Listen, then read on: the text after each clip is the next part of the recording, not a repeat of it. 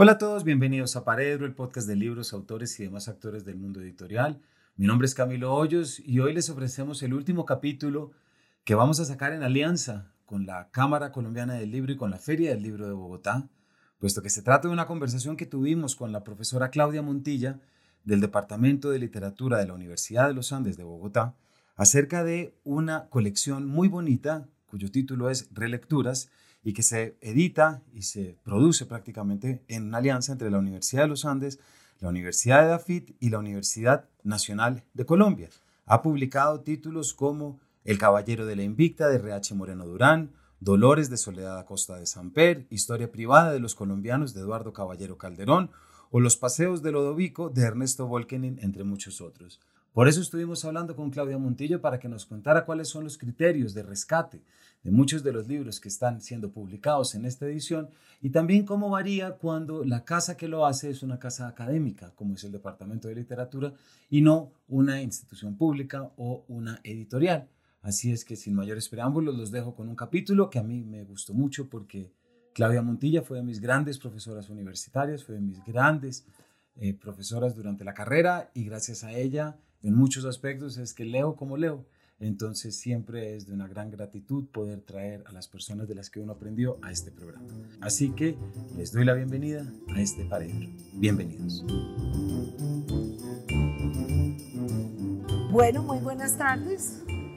Bienvenidos. Gracias por estar aquí hoy en esta charla que no es una presentación de un libro en concreto, sino una revisión tal vez de una colección eh, de literatura colombiana que se llama Relecturas. Esta colección ha producido alrededor de unos 12 títulos en los últimos 8 años y tiene unos criterios interesantes que vamos a tratar de contarles hoy aquí. Em, yo estoy aquí con Camilo Hoyos, eh, exalumno mío, qué horror que se ha convertido en un crítico literario con mucha presencia, además de haber tenido unos cargos académicos y de ser profesor eh, de literatura. Y pues en realidad estamos aquí en nombre de la Facultad de Artes y Humanidades de la Universidad de los Andes y de Ediciones Uniandes, la editorial de la universidad, que junto con la Universidad Nacional y la Universidad EAFIT eh, coedita estos libros. Eh, le voy a dar la palabra a Camilo para que eche a andar. Muchas gracias. Claudia, buenas tardes a todos también. Yo también quiero agradecer a María Bella, el departamento que me invitó a participar en esta charla, porque charlar con una profesora de quien, y no es por decir, aprendí mucho, entonces me, y me enseñó tanto a leer, entonces para mí es en verdad un momento muy, muy rico y como decir que no.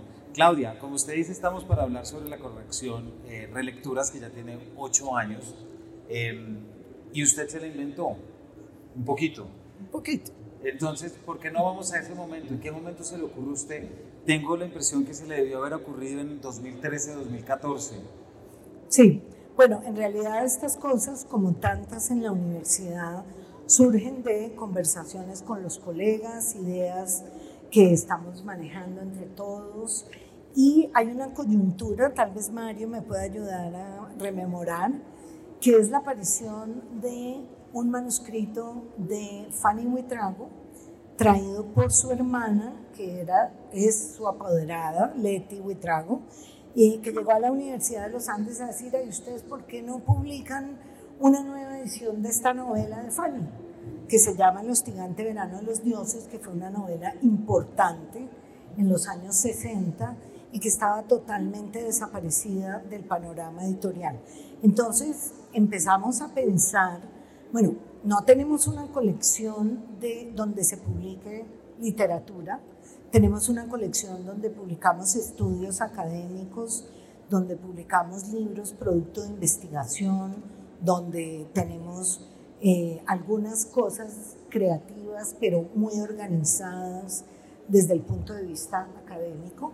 Y ahí en ese cruce de ideas y de conversaciones, Mario Barrero era el coordinador editorial del departamento en esa época, 2014, eh, se nos ocurrió hacer una colección que diera mucha difusión entre lector, lectores juveniles, lectores escolares, universitarios, y usamos la idea de que el hostigante verano no circulaba hacía 40 años o más para pensar que nuestra colección lo que iba a hacer era revivir títulos de la novela colombiana, de la literatura colombiana, que estuvieran perdidos en el mercado editorial y eh, casi que ni siquiera en las bibliotecas universitarias, digamos. Entonces, em, nos asociamos con Panamericana, que en ese momento pues era una editorial y todavía lo sigue siendo, que maneja gran público y que tiene un sistema de distribución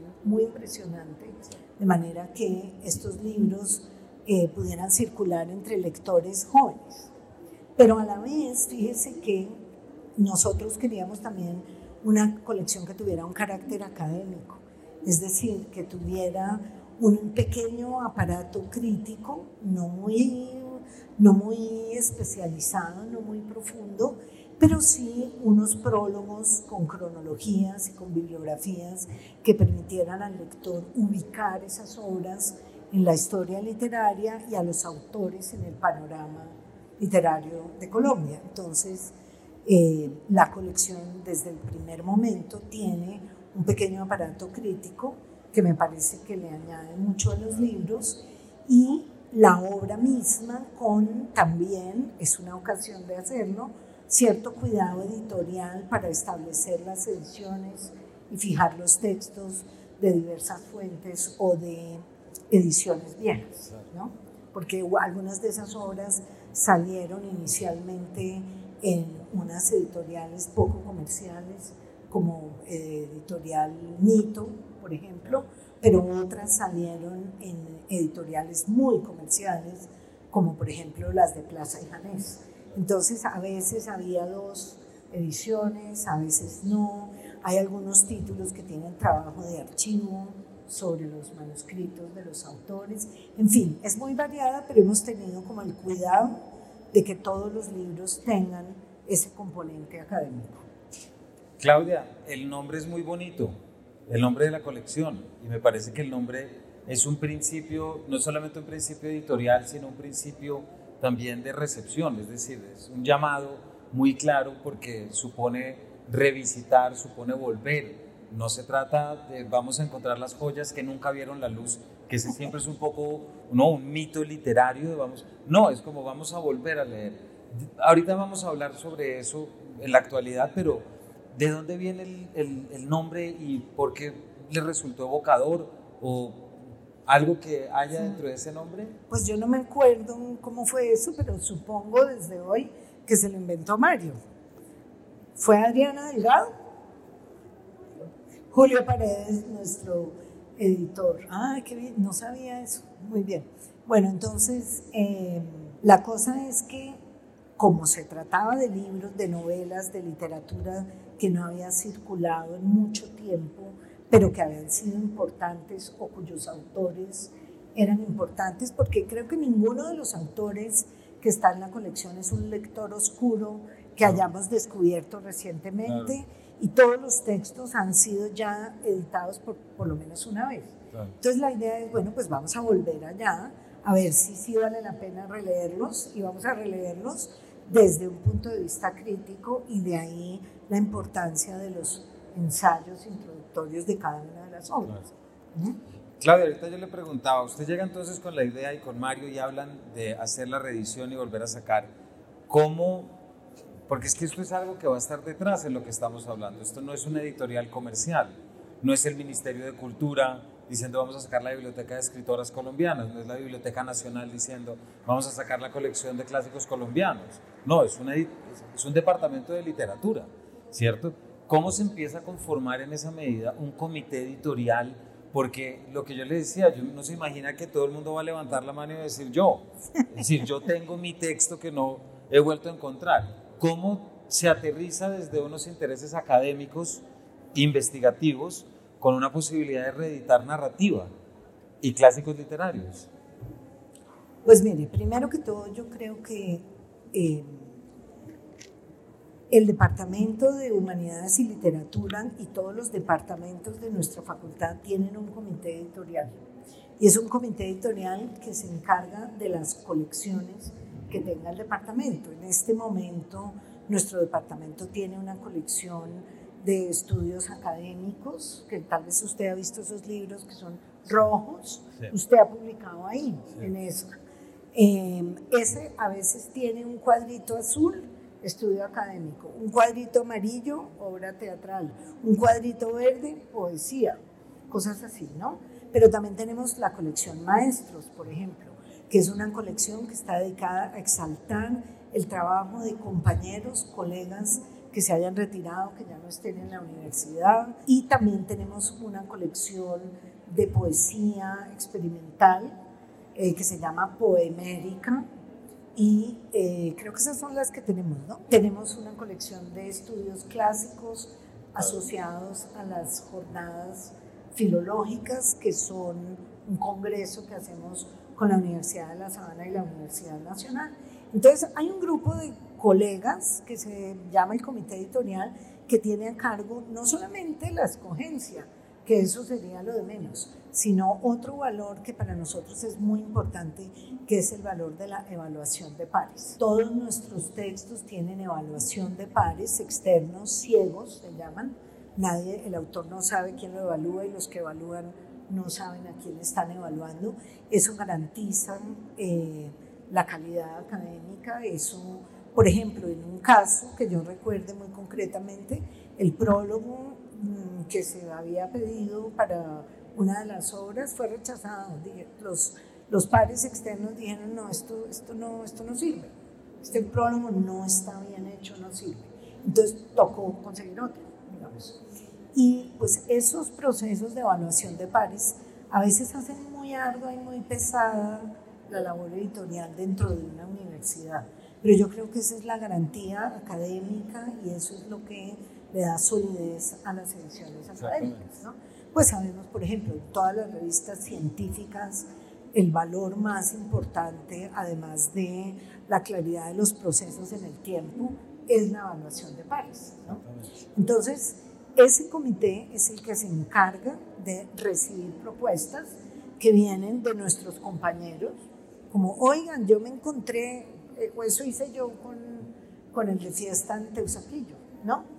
Me llamaron las hijas de Elena Araujo que si nosotros no querríamos publicar una novela de Araujo del año 80 y a mí me parece interesante, la propongo. Entonces el comité editorial dice, bueno, sí, bueno, no. Hace poquito nos llegó una y uno de nosotros dijo, un momentico, pero a ver, hay seis ediciones recientes de esa obra. ¿Para qué vamos a hacer otra? Descartado. así. Entonces, una vez el título entra al comité con aprobación, se somete a otro poco de procesos en la facultad, eh, bueno, aparte de la evaluación del prólogo, no del valor del texto literario, eso lo argumenta el que presenta el proyecto, pero sí de la calidad del prólogo, que por lo general lo hace el que presenta el proyecto. Y después hay unos procesos que son editoriales que son administrativos en la universidad que, con los que culmina la aparición de un libro de estos. También por eso son demorados nuestros libros en salir del horno, ¿no? Pues como casi todo en la, en la vida académica, pues es lentico, digamos, pero tiene la participación de los colegas del departamento en primera instancia. No todos son especialistas o somos especialistas y a veces uno dice como miércoles, hay que conseguir un prólogo sobre un prólogo para de sobremesa de José Asunción Silva. Vaya pues si llamen a Camilo Hoyos que él escribió un libro sobre el cine, entonces se, se, llaman y eso pues, es una es una cosa colegiada entre nosotros y así funciona. Cuando llega un profesor y cuando llega un miembro del comité, Claudia, con una propuesta de proyecto, eh, me pregunto qué tanto este catálogo que, estamos viendo hoy y que está en redes también para que la gente lo visite, qué tanto este catálogo demuestra lo que se está estudiando en la universidad desde literatura colombiana. Pues mire, eso es de para acá y de para allá. Hay textos de estos que una vez publicados aquí vuelven a entrar a los programas de los cursos y vuelven a suscitar ideas de investigación, incluso entran a formar parte de corpus de tesis en nuestros problemas de pregrado, de maestría y de doctorado, ¿no? Eso por un lado, pero por otro lado también eh, nosotros somos un departamento pequeño donde no todo el mundo o casi nadie es especialista en literatura colombiana. Entonces, pues eh, esto ayuda a que alguien se meta por un tiempo en un proyecto de estos y haga un proyecto de investigación, lo cual es muy bueno para nosotros, o le permite una salida a un proyecto frenado de un especialista. Eso sobre todo ocurre en los casos de las dos, los dos eh, títulos de Soledad Costa de San Pedro, que como usted sabe es una escritora colombiana del siglo XIX que nadie había estudiado de manera sistemática hasta hace 20 años. Entonces, el archivo de Soledad Costa de San Pedro, que está virtual en la Biblioteca Nacional, amerita que uno de sus textos salga, sea producido en solitario y tenga su prólogo y su pequeño, digamos, aparato teórico, pero de manera que el impacto sea en otros ámbitos, ¿no? En colegios, en bachillerato, en otras universidades. Y el hecho de que tengamos a veces socios de universidades de Colombia también indica el interés que hay en ciertas partes del país por un título o un autor. Por ejemplo, ese Cosme de Fuenmayor eh, es coeditado con Uninorte, por ejemplo. Entonces ahí se juntan intereses y pues todos compartimos como esa idea de que el mundo de las editoriales comerciales no está al servicio de la academia y no siempre le hace justicia a la historia literaria. Entonces, pues eh, nosotros ahí un chiquito y por el ladito nos metemos al rancho para recuperar cosas que claramente no han tenido interés editorial en años. Por ejemplo, el caso que conozco muy bien yo de la novela de Elena Araujo, eh, Fiesta en Tensoaquillo, pues Plaza y Janés era una de las editoriales, ha sido una de las editoriales más grandes y más poderosas en la historia del libro colombiano y tenía esa obra en su fondo desde 1981 y no la había reeditado seguramente porque tenían muchos ejemplares en la bodega o yo no sé, nadie quiso, a nadie se le ocurrió, ningún editor estaba en la movida, ¿no? Entonces, el proceso es un poco fortuito, en realidad, azaroso más bien, pero yo creo que se arraiga muy bien tanto en los que van a hacer los prólogos y a trabajar los textos, como en los que van a poder leerlos una vez reeditados. Claudia, el, caso de, pues, del hostigante verano de Fanny me parece que es muy diciente porque es una novela del 64 ¿cierto? Es una novela que se publica en, esos años, como se denominaron, los años del boom, etcétera. Eh, Planeta reeditó Bello Animal hace un año prácticamente, otra mm. novela que llevaba 25 años. Es decir, eh, estamos en un proceso que tiene un componente tanto académico como editorial de revisar aquello que se descatalogó. Y ahí es donde ya entran unas valoraciones, si se quiere o no, de por qué se descatalogó, por qué esto. Yo recientemente hablé, por ejemplo, con Juan José Hoyos del Cielo que Perdimos. Entonces, eh, yo no tenía ni idea en realidad que esa es una novela que en la tercera edición, cuando se publicó en, en Bogotá, se sacó del mercado porque hablaba de unos temas muy calientes, digamos, de todo el momento. No, yo tampoco lo sabía, pero digamos que siempre cuando se aparece la opción de la relectura o de la reedición, empiezan a aparecer esos motivos, no digo necesariamente de conspiración, ojo, pero aparecen esos motivos, o a veces sí. ¿Hay alguno de estos que de pronto ustedes hayan ustedes encontrado, ya sea a través de los prólogos o alguna sorpresa? No, yo creo que no. Yo me atrevería a decir que no. Lo que sí me parece importante es que, por ejemplo, hay autoras que no han vuelto a ser editadas en años.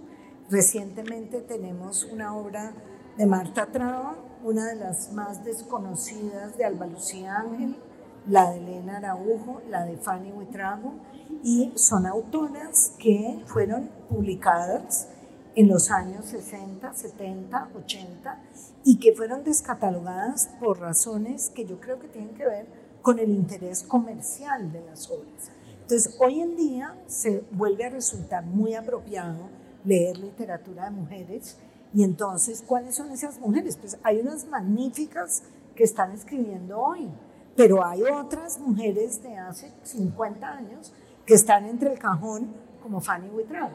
No sé si usted se ha dado cuenta, por ejemplo, que Planeta, Seix Barral están recuperando novelas eh, viejas. De hecho, por ejemplo, en el caso de Elena Araujo, en un momento dado estamos compitiendo cuatro editoriales por las obras de Elena Araujo, lo cual es totalmente insólito, puesto que una escritora de su valía intelectual y de su valor crítico en la historia de la crítica literaria no ha recibido ningún interés desde que publicó su última novela en el año 2003, creo, eh, Las cuitas de Carlota, ¿no? Pero eh, hace un año y medio, a finales del año 20, estaba la editorial de la Universidad Nacional en la Facultad de Artes, eh, el Ministerio de Cultura con la colección esta de mujeres, Planeta, eh, no mentiras, perdón, Seis Barral y nosotros hablando con las herederas de la escritora. Entonces, pues no sé, eso fue como muy salomónico, cada quien cogió su título y todos quedamos contentos. Pero es muy interesante que una persona que no ha sido leída en los últimos casi 20 años, en menos de un año saque tres obras reeditadas en Colombia. ¿no? La novela que publicó la Universidad Nacional, que se llama Adelaida 1848, es una novela inédita. Es decir, una novela que ni siquiera tuvo editor en Colombia en el año, eh, creo que fue como 8, si no estoy mal, en que Araujo lo escribió. Entonces también hay eventos y hay tendencias y hay modas en el panorama que hacen que estas cosas sean interesantes. Por ejemplo, si no hay una edición académica de la obra de Silva desde la de la colección Archivos de Eduardo Camacho, que es de los años 70, hasta que usted escribe sobre sobremesa, eso ya lo hace pertinente para una colección que tenga pretensiones académicas. Claro, claro. Entonces yo creo que hay una multiplicidad de factores.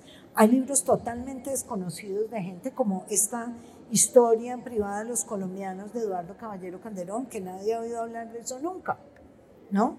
Hay obras como El Gran Burundún Burundá o incluso las demás obras de Caballero Calderón que han salido periódicamente en la colección de Panamericana, que era nuestro socio al comienzo y se retiró de esta sociedad, tal vez porque estos libritos eran competencia para los de Panamericana que no tienen prólogo. Entonces, yo me imagino que eso jugó ahí, ¿no? Usted estaba hablando hace un momento de los clásicos colombianos y no sé si hizo referencia a las colecciones de Penguin con esa, con esa frase, pero estamos en esa discusión, ¿no? Es decir, si un monstruo como Penguin y Random House va a ser obras colombianas canónicas con prólogos nuevos, muy bien. Nosotros vamos a seguir buscando viejeras olvidadas que son interesantes. Entonces, pues a nadie le interesa poner a María en esta colección, ni, no sé, ni la Marquesa de Yolombó, ni la Vorágine, ¿no? Ni siquiera el Cristo de espaldas. Sí, no, porque ya no está.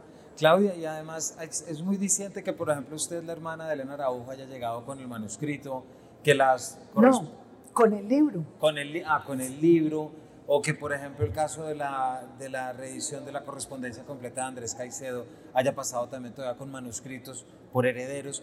Eh, estamos también hablando de unas generaciones de escritores que en la medida en que no era profesionalizada la actividad, hay temas siempre de manuscritos y de derechos que hacen que el trabajo sea muy difícil. Pilar Quintana me contaba, por ejemplo, que les tocó dejar por fuera una autora porque sencillamente no encontraron el heredero y ah. sencillamente no le importaba que su tía había sido escritora.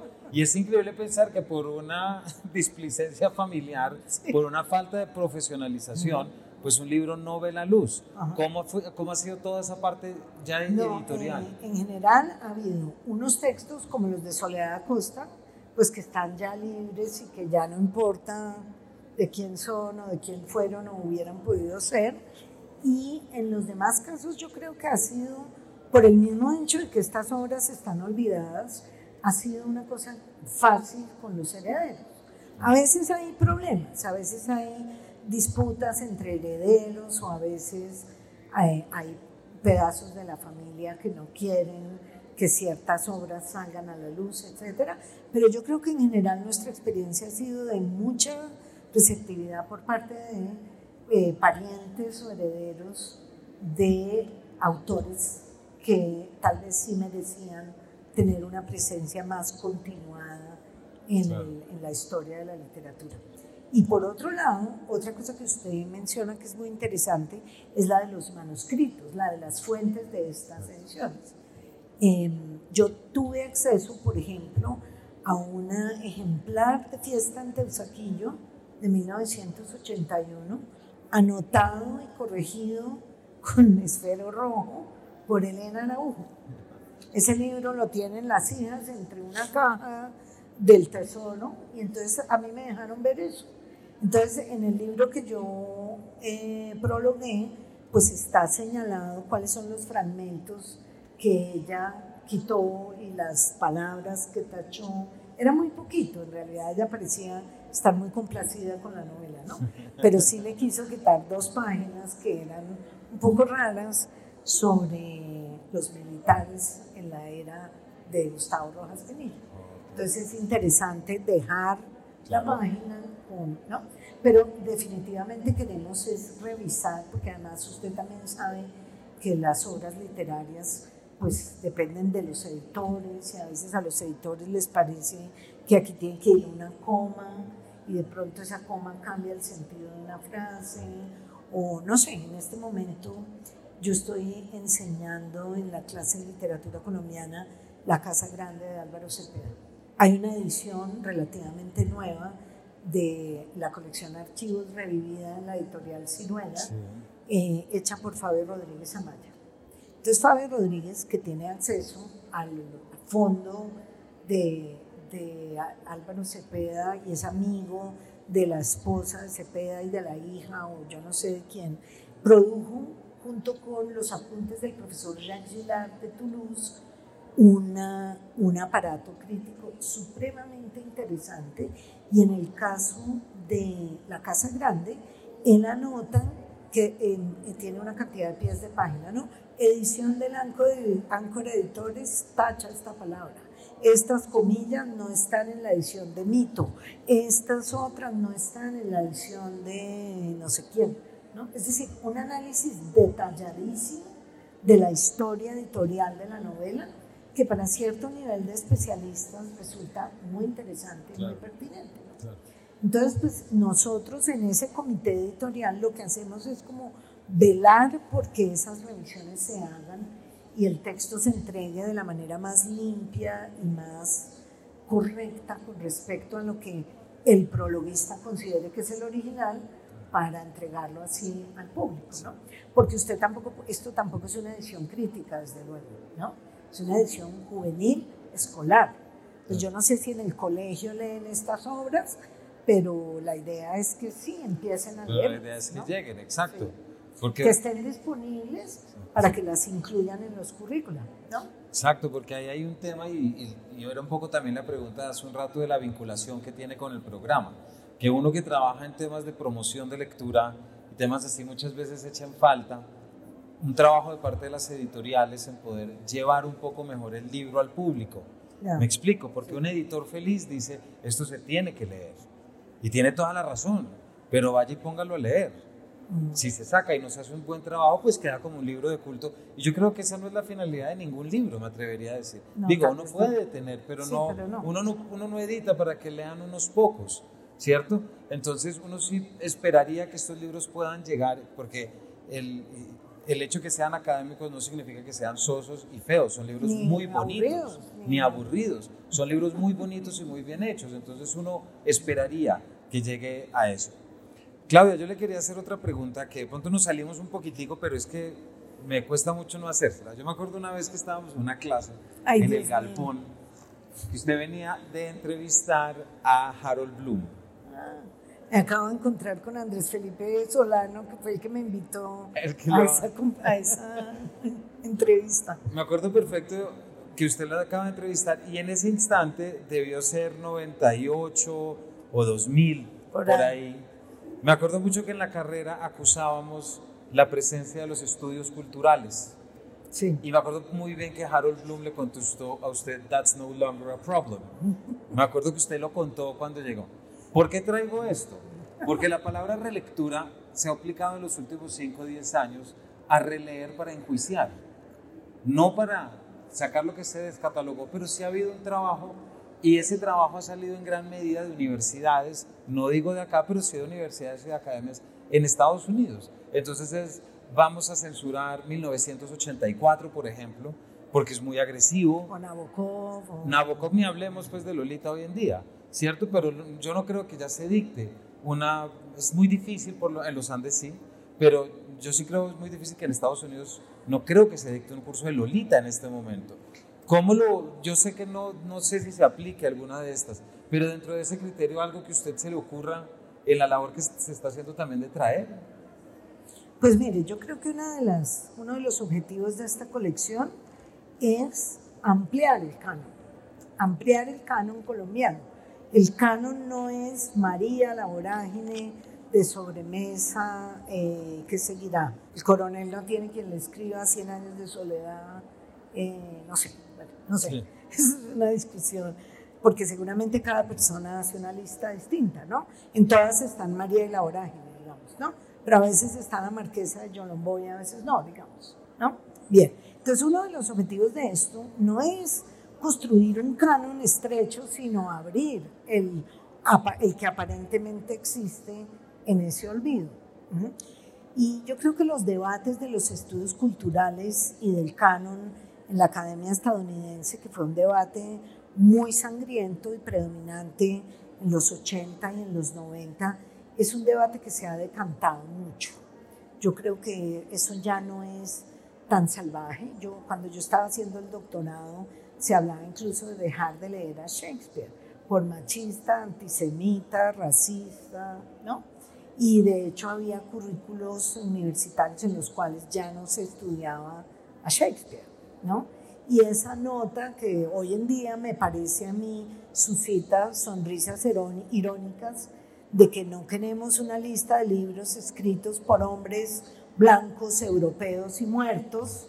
Eso ahora yo creo, en mi opinión, eso está bastante diluido y está bastante, digamos, superado en cuanto cada vez es más posible rescatar otros textos que fueron quedando afuera. Y yo creo que eso, es, que eso es lo que es interesante de esa tradición y de, y de finalmente la intromisión forzosa de los estudios culturales a los currículos de literatura.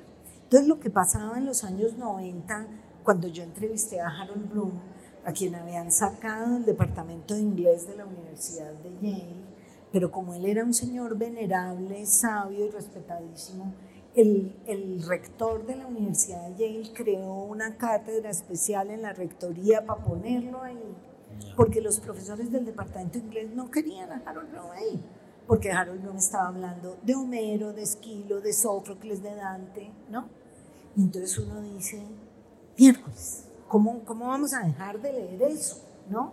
Esto es una locura, y siquiera los de Yale rescataron a Harold Bloom y lo pusieron, él mismo dijo que él era como una especie de dinosaurio, que sí lo era, pero cualquier estudiante que hoy en día esté trabajando textos de literatura no hispánica en general, tiene acceso en la biblioteca de la universidad a una colección increíble de libros de Harold Bloom sobre obras literarias. Entonces usted quiere leer a Toni Morrison misma, ¿no? que es como uno de los íconos de esa rebeldía contra el canon.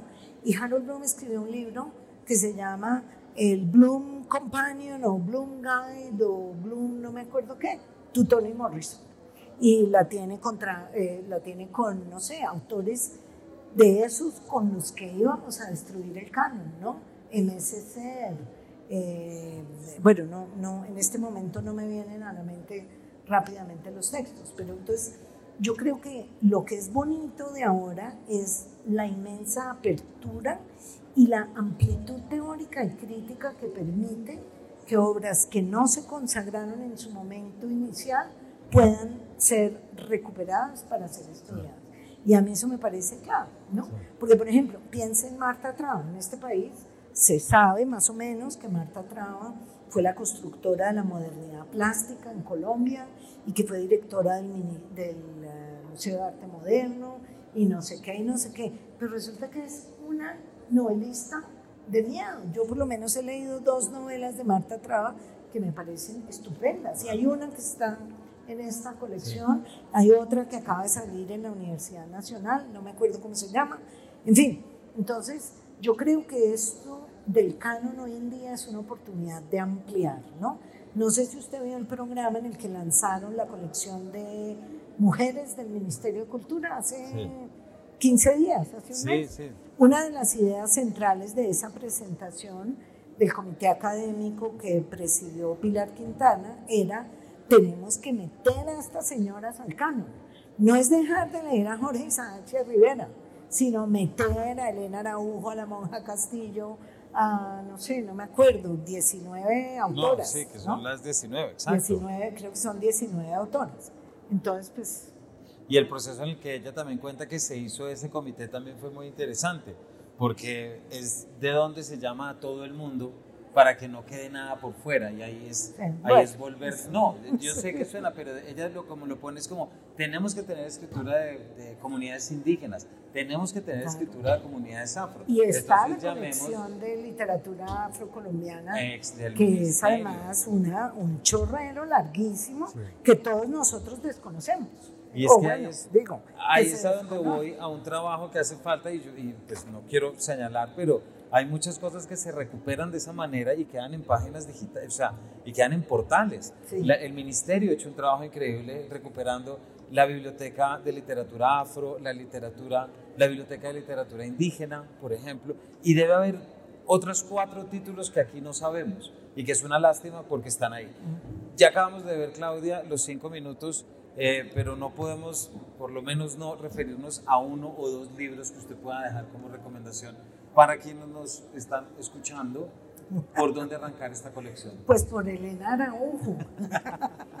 no, mentiras. Bueno, eso es una novela muy interesante sobre una fiesta en el barrio Teusaquillo en una época muy, muy interesante de la historia de Colombia. A mí me parece, y lo he estado revisando en estos días, que todo el mundo tiene que volver a leer El Gran Burundún Burundá Muerto. Yo creo que esa es una obra imprescindible en nuestra vida política y social y la recomiendo de manera muy especial. Y también recomiendo que lean a Fuenmayor. Ese Cosme es una obra muy injustamente olvidada. Hay que, hay que releerlo, entre otras porque los Fuenmayor Alfonso y José Félix son figuras que están muy asociadas a la historia de Gabriel García Márquez, como Álvaro Cepeda. Entonces, pues yo creo que a eso, y como otro gran olvidado que yo quisiera que empezáramos a pensar para esta colección, que es Héctor Rojas Erazo, por ejemplo. ¿Ve? Entonces, volvemos a la pregunta anterior, ¿no? No es que quede solo García Márquez, es que reviva Cepeda, reviva mayor y reviva eh, Rojas Celazo, de quien no se acuerda nadie. Exactamente. Sí, no es unos por otros, sino todos en el mismo. Y las cosas de las mujeres en esta colección están muy bien trabajadas, ¿no? Marta Traba, eh, Fanny, Alba Lucía, Elena. Ahí eh, no me acuerdo quién es la autora, creo que es Montserrat Ordóñez, un artículo crítico en el Manual de Literatura Colombiana donde dice que la vanguardia de la novela colombiana la hicieron las mujeres y la hicieron eh, Buitrago, Alba Lucía Ángel y ¿quién es la otra? Y, y Marvel Moreno. Ah, y Marvel Moreno. Y Marvel Moreno. Entonces por ahí, ahí están las otras también. ¿no?